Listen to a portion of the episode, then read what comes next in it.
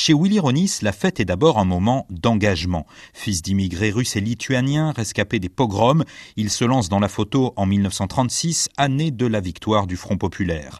Cette image d'une petite fille coiffée d'un bonnet phrygien, point levé sur les épaules de son père, symbolise les espoirs du peuple de gauche à l'époque. Le 1er mai, la fête de l'humanité, les meetings du Parti communiste, Willy Ronis répondra toujours présent. Ronan Guinet est chargé de collection à la médiathèque du patrimoine et de la photographie. Il veille sur près de 20 000 tirages et plus de 100 000 négatifs de Willy Ronis. Willy Ronis est un homme de gauche, on devrait dire un homme d'extrême gauche. Il parlait des euh, autres comme ses, frères humains. Il mettait avant tout en valeur la, fraternité euh, nécessaire au lien entre les gens. Willy Ronis, photographe humaniste mais pas naïf, qu'il arpente les allées d'une fête foraine ou qu'il s'invite à un concert dans un hospice, il se place toujours à bonne distance et les différents plans des images révèlent parfois des surprises, comme sur ces photos d'une femme âgée en train de s'écrouler sur sa chaise pendant le récital d'une harpiste.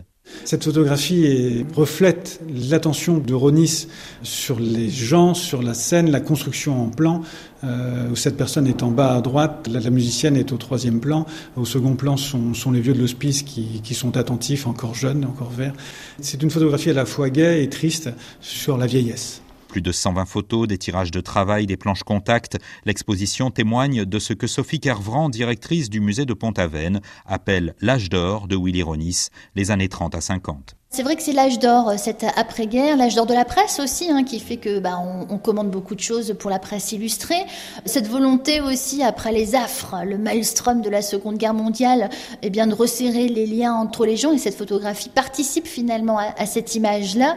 Et puis après, pour Willy Ronis, une traversée du désert. Hein. Dans les années 1960, la presse change d'orientation. On est plutôt dans le choc des images, dans le, le reportage sur le terrain il est rayé de la carte de la photographie française et il faudra attendre les années 1980-1990 pour que Willy Ronis euh, dise quelque chose aux gens, alors qu'aujourd'hui c'est devenu quelqu'un euh, d'ancré dans la, mémoire des Français. Willy Ronis, un pan de la mémoire des Français avec par exemple cette image iconique des amoureux enlacés au sommet de la colonne de la place de la Bastille.